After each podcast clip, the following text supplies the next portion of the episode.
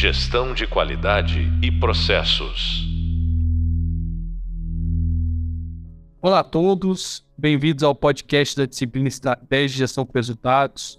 Eu sou o professor Guilherme Odaguiri e hoje no podcast 5 a gente vai falar um pouquinho sobre por que os programas de transformação e estratégia não falham. É, a nossa matéria é muito focada aí na parte de estratégia, execução de uma estratégia de sucesso, toda a parte de resultados, né? Como que a gente é, transforma, né, traduz a, a, estratégia em resultados ou a gestão de um projeto em resultado, que é a parte da gestão da mudança, né? Então, esse que é o, é o tema do podcast de hoje, né? A gente falar um pouco sobre é, a gestão da mudança, né? Até o título é bem sugestivo, né? Por que, que os programas de transformação estratégia falham. Então, a ideia é falar um pouquinho da gestão da mudança e como ela impacta, né? Negativa e positivamente aí todo esse processo da estratégia, tá? É, antes de começar, né, a falar sobre sobre por que que falha, né, acho que é importante explicar um pouquinho sobre o que é gestão da mudança, né. Então, gestão da mudança é, é um tema muito muito ligado a soft skills, né. Então, diferentemente é, do processo de elaboração de estratégia ou de, de, de elaboração do projeto, é, ela está muito mais ligada a soft skills, mas nem por isso ela não tem técnicas, né? E o que eu, o podcast de hoje é, é muito passar aí a é, conscientizar a importância da gestão da mudança, mas também indicar algumas técnicas, né, de como fazer a gestão da mudança de uma forma mais adequada. É, é possível, né, a gente também consultar isso no hub de leitura, no hub visual também, mas aqui eu vou falar um pouquinho sobre as técnicas e um pouquinho de conceito também, tá? Falando um pouquinho sobre o que é gestão da mudança, né, é a a gestão da mudança, basicamente, é a aplicação de um processo estruturado em um conjunto de ferramentas para conduzir o lado humano da mudança com o objetivo de alcançar o resultado desejado. Então, como eu falei, é muito ligado aos soft skills, né? Como que toda essa parte é, é humana, né, dessa, dessa, dessa mudança que a gente está promovendo numa organização, no nosso próprio negócio, é, tem, é, deve ser impactado para a gente conseguir atingir o resultado pactuado é, a competência aplicada para os executivos e gestores, né, para ajudar os empregados através da transição do estado atual para o estado futuro. Então, esse também é um conceito muito legal sobre o que, que é a gestão da mudança, né? É, a gente tem algumas metodologias para gestão da mudança, né? É, os mais conhecidos é, são o Influence Model, ou modelo de influência, ou o ADCAR, né? O método ADCAR, que, na minha opinião, é, tem duas grandes diferenças né, sobre o modelo de influência, o Influence Model e o ADCAR, que o, o Influence Model ele é muito mais focado né, na parte de uma mudança organizacional, né? Diferentemente do ADCAR, é, que é muito mais focado na mudança mais personalizada, você quer mudar o indivíduo, né? Então a grande diferença entre o modelo de influência e o ADCAR, eu posso dizer que são essas as grandes diferenças. Um é mais focado na organização, outros são ações que você promove para ajudar né, mais o texto do ambiente organizacional. E o ADCAR é mais quando você quer fazer uma mudança mais personalizada, né? Então eu acho que vale também aprofundar. Hoje eu vou aprofundar mais aqui no, no Influence Model, mas acho que vale também uma pesquisa, né? Um aprofundamento sobre o método ADCAR, que é um método muito bacana aí até oferecido pela ProSci, né? Muito, muito legal esse, esse tipo de modelo de, de mudança. Bom, é... e por que que é tão interessante, né, e tão importante a gente se preocupar com a gestão da mudança nesses programas de transformação? É um estudo muito legal da McKinsey, né, é, até a, a fonte é bem legal, que chama Beyond Performance, é How to Great Organizations Build Ultimate. É um livro de. É uma, é uma matéria, na verdade, né? Um artigo de 2011. E eles, eles foram atualizados aí para 2016 e 2017. Eles mostram por que, que os programas de transformação fracassam, né? Que é o grande título aqui da nossa conversa de hoje. E eles fizeram a McKinsey, para quem não conhece, é uma grande consultoria, né? Ela Big Four de consultoria está entre as quatro maiores consultorias de, de mudanças estratégicas, né? Eles são considerados consultorias estratégicas, né? E eles têm uma, uma gama muito grande, né? De, de, de projetos, né, de mudanças, enfim. Então eles têm um banco de dados, né, de vários tipos de empresas, de vários tipos de mercados. E eles fizeram uma compilação, né, do trabalho que eles fizeram de transformação das empresas, principais motivos, né, da, da não execução, o não atingimento da estratégia obejada, ou quando a empresa faz uma, uma um planejamento de um programa de transformação. E aí eles, ele, a ideia aqui é explicar para vocês e passar um pouquinho de informação, porque sabendo quais são, quais são as principais causas, é assim que a gente vai conseguir lidar. Né? E também para ser uma, uma contextualização de todo esse podcast aqui. Bom, então, é, eles fizeram uma análise, como eu falei, desse banco de dados deles, né? E eles, eles chegaram que 70% dos programas de transformação fracassam, né? Ou uma execução da estratégia também fracassa. Então, é um número muito relevante, né? Então, quando você é, olha aí para 70% dos programas de transformação, a execução da estratégia fracassa, é um número que chama atenção, né? E aí eles fizeram um deep dive em relação a isso, né? E entenderam por que dos 70% dos, dos programas fracassam, né? Então eles fizeram um aprofundamento para entender o porquê. E é, é, é muito, é até um pouco de coincidência, né? Eles chegaram a 72, 73% desse, desses programas fracassos, muito por conta de, do fator humano, né? Eles até, por os números aqui, né? Eles chegaram 39% é resistência dos funcionários à mudança, 33% comportamento da gerência que não apoia a mudança, 14% recurso ou orçamento inadequado, que acontece bastante, 14% outros obstáculos, né? Então você vê que o, quase mais de 70% aqui está linkado a fatores humanos, né? Então é, é bem importante é, e isso, isso traz à tona aqui a, até o, a, o que eu falei no começo do nosso podcast, a importância de a gente se preocupar sobre a gestão da mudança, principalmente esse fator humano, soft skills, né? Porque mais de 70% aí do, do, das causas desse, desses fracassos todos está ligado a isso, tá? E aí, é, é, é, assim, tá bom, tudo bem que como que eu consigo, né, é, combater é, interações mais efetivas, né, em relação a todo esse processo da gestão da mudança. Então aí que entra o influence model, né? O influence model é um negócio muito legal, assim, é uma, é uma metodologia, tá? É da, inclusive é da McKinsey, né? É uma metodologia que eles criaram, mas isso pode ser, isso pode ser pesquisado aí também é, na internet, isso é bem bacana se, se aprofundar.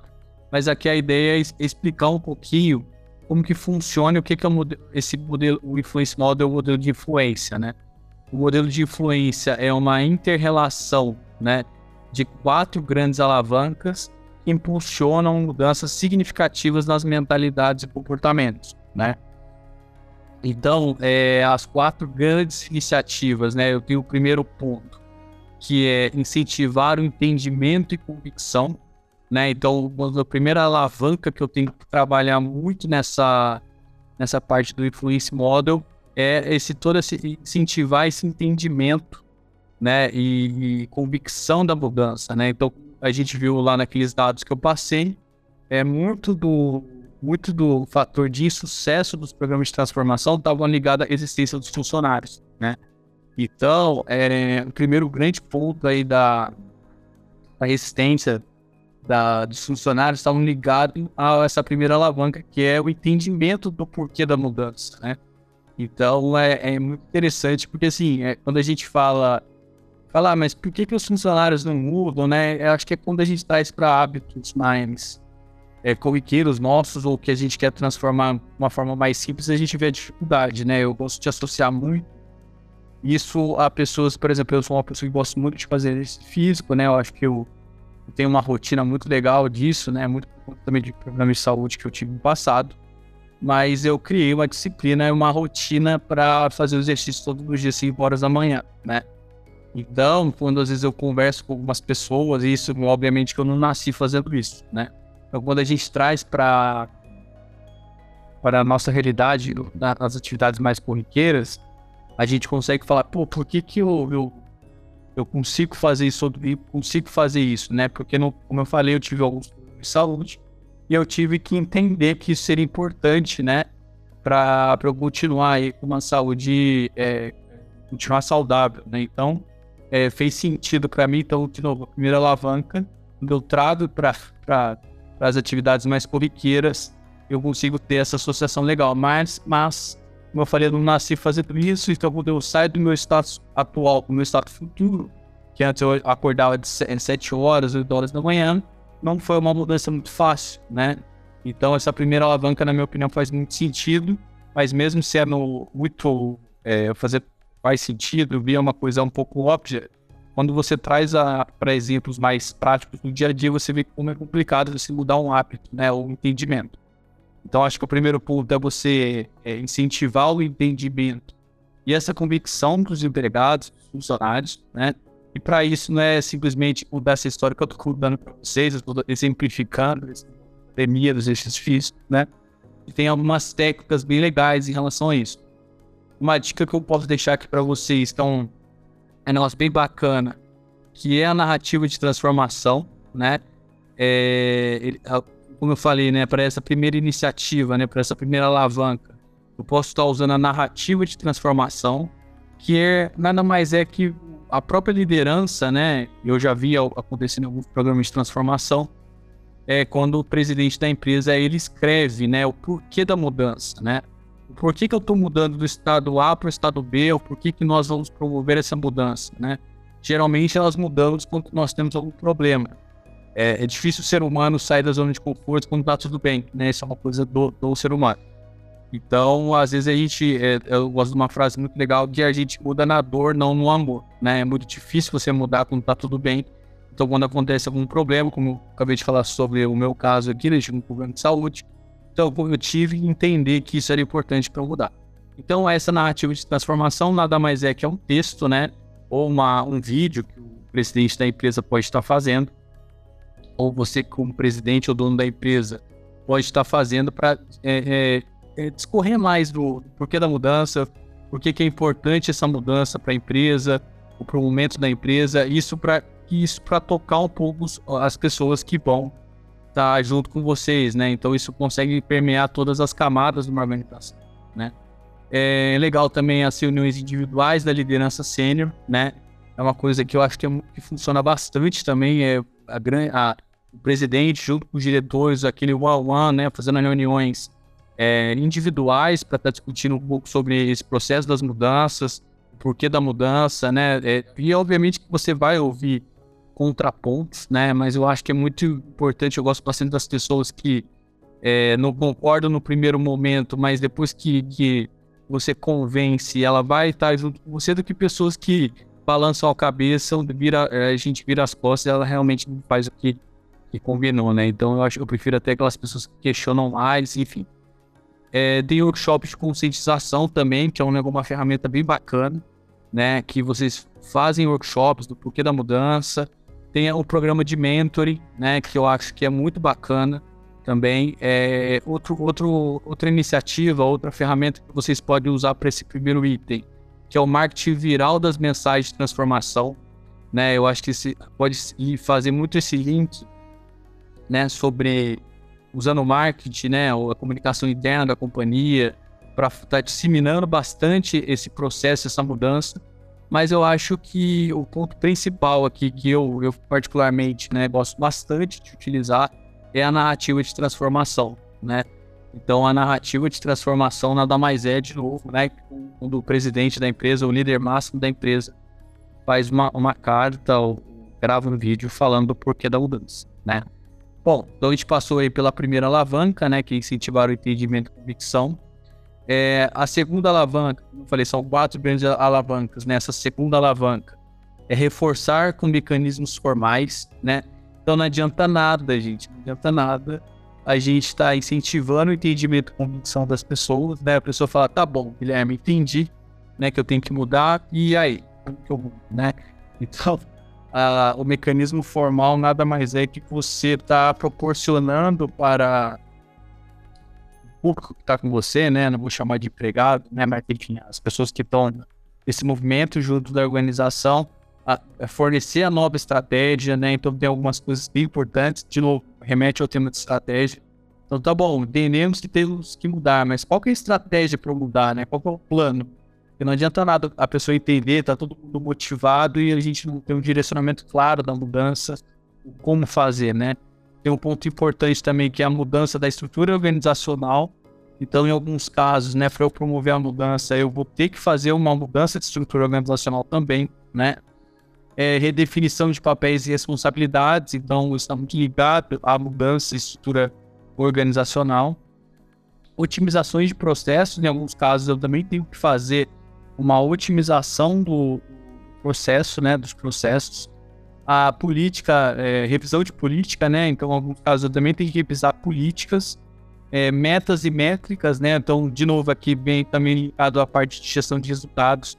Então eu também tenho que fazer uma revisão das metas e métricas, né, são os, os KPIs é, é, da organização, uma recompensa e reconhecimento, né? Então são consequências positivas e negativas esclarecidas, deixar muito claro qual que é a recompensa positiva e também negativa das pessoas que são aderentes ou não dessa, dessa mudança.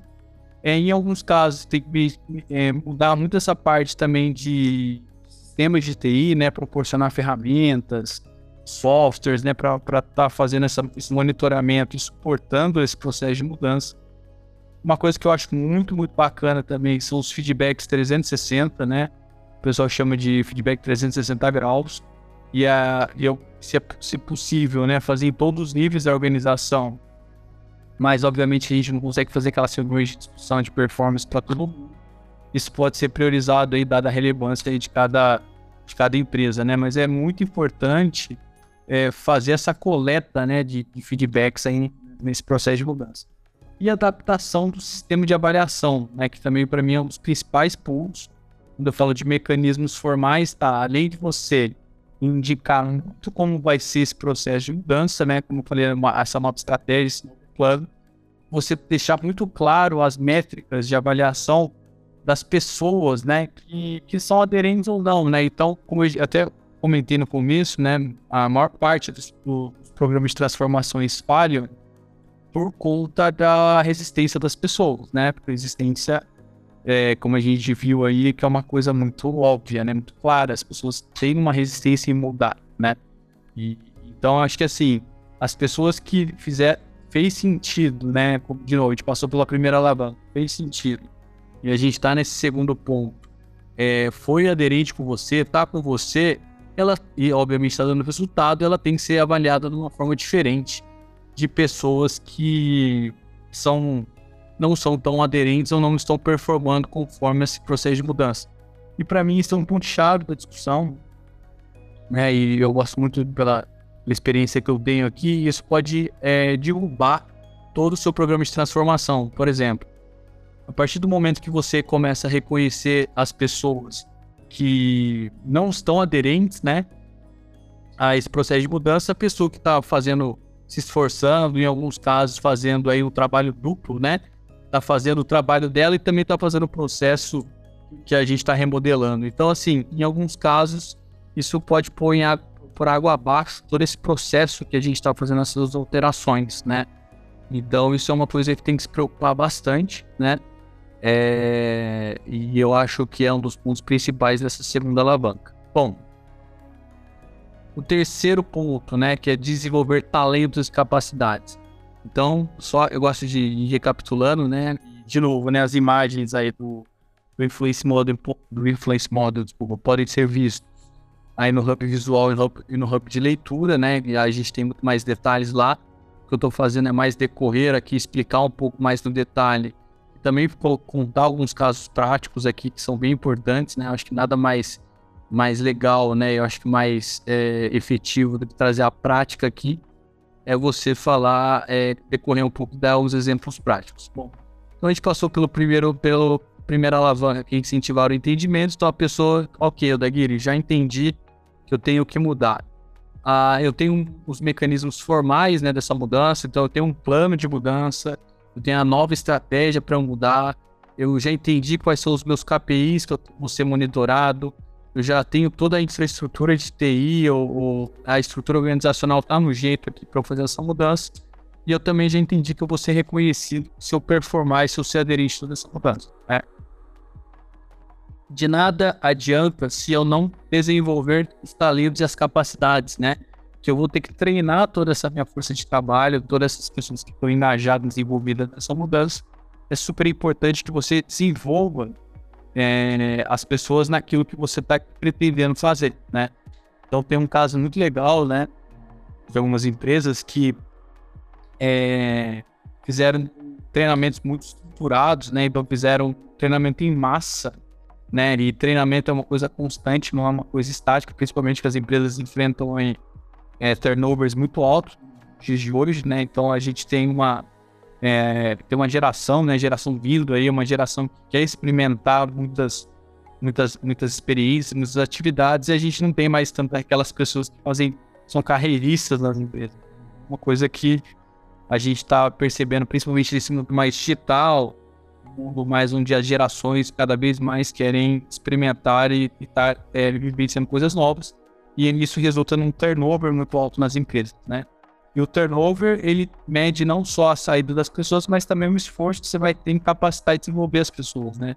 Novamente, para manter aquela cultura é, é, da companhia. Bom, então, o que, que eu posso fazer para desenvolver esses talentos e nesse processo de mudança, Guilherme?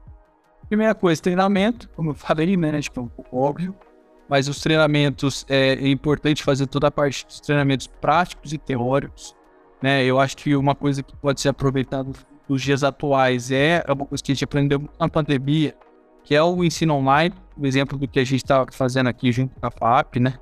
É uma coisa muito bacana.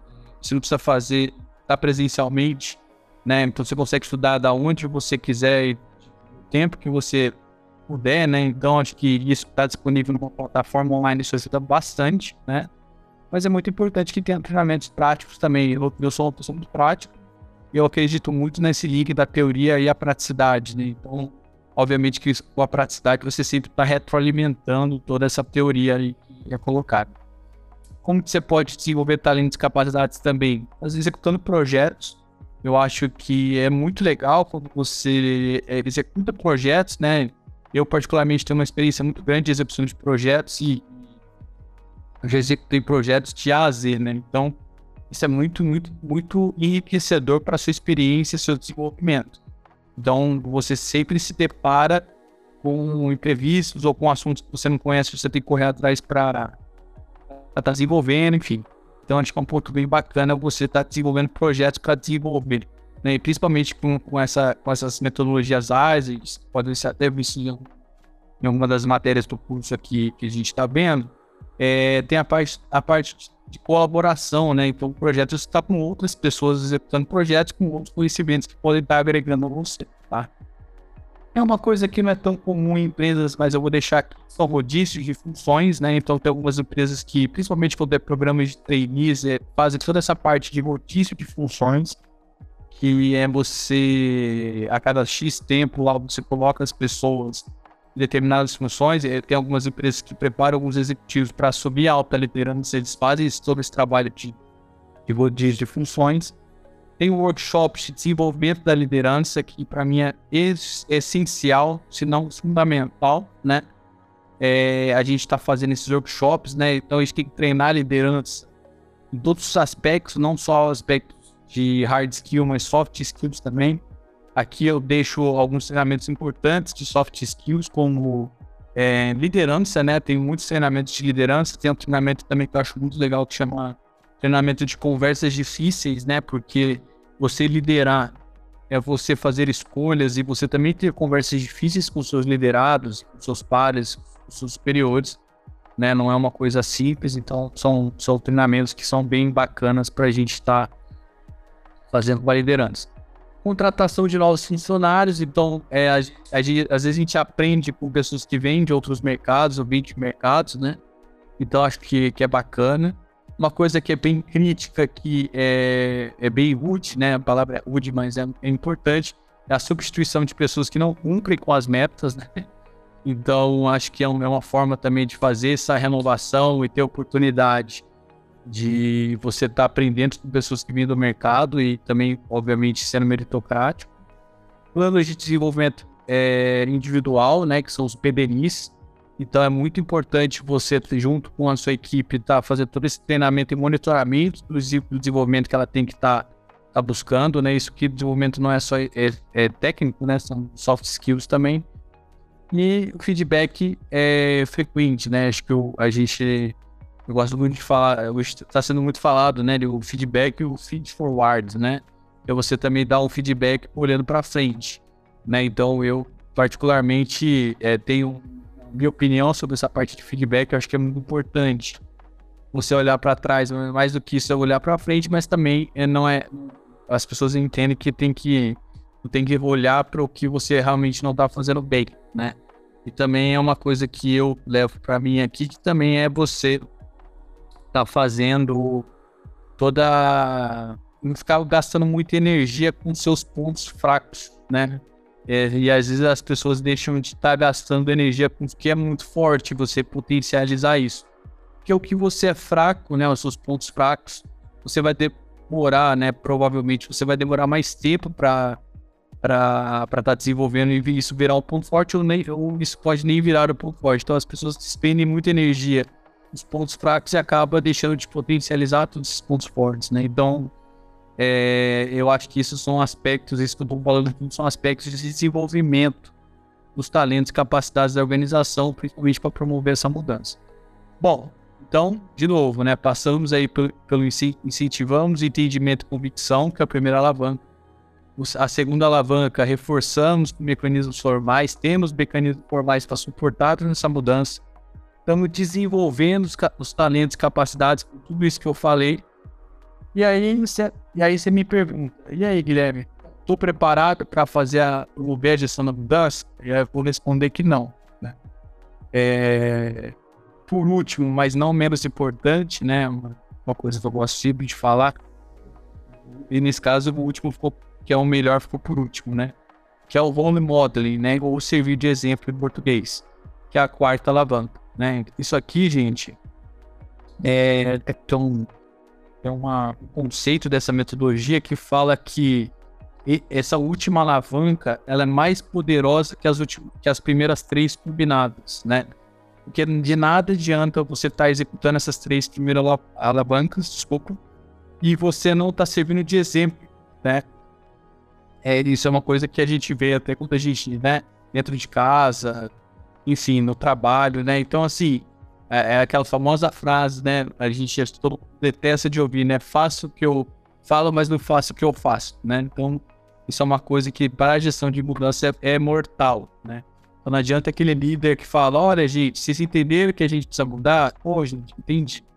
Vocês entenderam que tem tudo, todo suporte, toda estratégia para a gente executar? Sim. Ó, eu tô dando curso para vocês, estou desenvolvendo. Só que quando você olha para o líder, ele não faz nada daquilo que está pregando, né? Então, o Rony Motley diz muito sobre isso, né? Então, por isso que eu estou falando que eu, e isso não é uma coisa que eu estou falando, na verdade, é uma coisa que é da metodologia, que essa quarta alavanca, né, o Holy Model ou o serviço de exemplo, ela é a mais poderosa de todas. Mas também é, não adianta nada o seu servir de exemplo né, fazer outras três.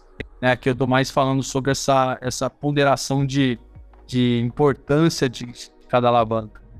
Então, só falando um pouquinho do role modeling, é, é algumas, alguns pontos aqui para a gente falar.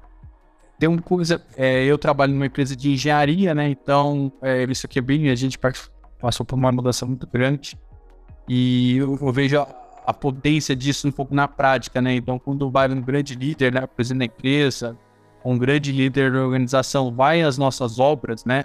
E às vezes a gente está fazendo alguma mudança numa determinada obra e ele, o simples fato dele ir lá, é, é, fazer perguntas, é, isso, isso na metodologia Lean, né, que também tem temas aí no nosso curso aí, não nessa matéria, mas também no curso como um todo. A gente tem aí temas Lean, né, isso no, no Lean, no Lean Manufacturing, no Lean Construction se chama Gamble Walk, né, que é você ir até onde as coisas acontecem. Então, o poder da alta liderança é ir aonde as coisas acontecem, e aí, gente, precisa ser numa obra, como no caso da empresa que eu trabalho. Então você está promovendo uma mudança aqui no seu escritório, em determinado departamento. O simples fato do presidente da empresa ir até esse departamento, fazer uma reunião com o time, fazer questionamentos, dar recado, isso tem um poder imenso, né? São, eu até brinco aqui que são, é, são horas de convencimentos que a gente ia, ter que ter. O simples fato dele estar presente lá tem um poder é, imensurável, né? Então, isso é uma das coisas que eu mais, mais acho que faz sentido, né? Falando um pouquinho de prática. As visitas de campo, né? dessa da liderança, né? Quando eu falo de campo, é ir até onde as coisas acontecem. Tem um resultado fenomenal, né? E acho que isso é bem legal também, porque tem toda essa sinergia que eu tive. Eu acho que é um momento também que às vezes a alta liderança consegue compartilhar histórias pessoais e, e resultados também em relação a isso. Né? Trazer um pouco daquela primeira alavanca do entendimento e convicção para o chão de fábrica, né? Ou para onde as coisas acontecem, é bem legal. É, um ponto importante também é comemorar sucessos, né?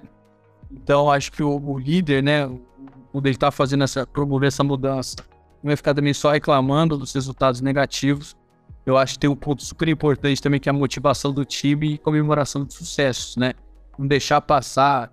É, eu gosto muito de quando eu estou implementando projeto, é, tá sempre mirando que wins, né? Porque às vezes os projetos, os resultados são mais de longo prazo.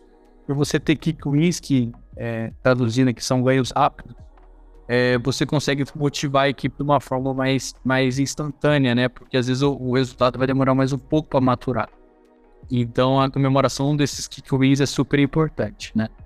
É, bom, então assim, gente, a gente passou aqui sobre o Influence Model. Eu acho que explica um pouco, né? O, é, o, os, foi legal que eh, acho que está muito ligado ao título desse nosso podcast, né? O porquê que o programa de transformação não falha. Vocês viram aí que muito, muito está ligado a comportamento humano, né? Então a importância de fazer uma gestão de mudança bem feita em qualquer tipo de processo de mudança, ou estratégia, ou execução de projeto é fundamental. Eu, pessoalmente, toda vez que eu estou tocando projeto, estou executando alguma coisa, até na minha vida pessoal, eu sempre revisito esses quatro elementos, né? Porque é impressionante quando você está, às vezes está com uma dificuldade com determinada área, determinada pessoa na execução de um projeto. Quando você revisita, né? Essas quatro alavancas, você fala, putz, eu, eu não estou servindo de exemplo para o meu time, né? Então, realmente, isso está impactando. Ou eu não fiz o passo, o primeiro passo que é incentivar o entendimento. As pessoas não entenderam o porquê da mudança. Ou eu não estou desenvolvendo aquela equipe para estar tá fazendo isso. Então, é muito legal que você consegue brincar, né? Brincar, uma palavra legal, você consegue analisar, né? Os quatro, essas quatro dimensões, essas quatro alavancas para estar tá promovendo uma mudança. É, eu vou convidar aqui vocês, tem um vídeo muito bacana, né, na, no Hub Visual, né, na terceiro vídeo, né, no Hub Visual tem um vídeo muito legal, que é um vídeo do Black Eyed Peas, né, é, Lá eu falo uma, faço uma correlação desse, desse vídeo do, do Black Eyed Peas com a gestão da mudança. Ali todo, tudo isso que a gente falou um pouquinho no podcast pode ser visto de uma forma prática acontecendo no lançamento da música Agora Feeling, né? Acho que todo mundo deve conhecer essa música. Quando eles lançaram essa música num show da Oprah, né? eles tiveram uma sacada muito legal, que ninguém conhecia a coreografia. E aí vocês vão ver o resultado disso, né? No primeiro, na primeira vez que eles tocaram a música ali tem uma gestão da mudança na prática, é, essa inserção desse movimento da gestão da mudança na prática lá. Bom, é isso. Queria agradecer mais uma vez vocês aqui pela companhia. Eu acho que a gente conseguiu decorrer bastante sobre o tema, né? Muito complementar que a gente ganha nos outros hubs. E eu queria agradecer é, a companhia de vocês mais uma vez e até mais. Muito obrigado. Gestão de qualidade e processos.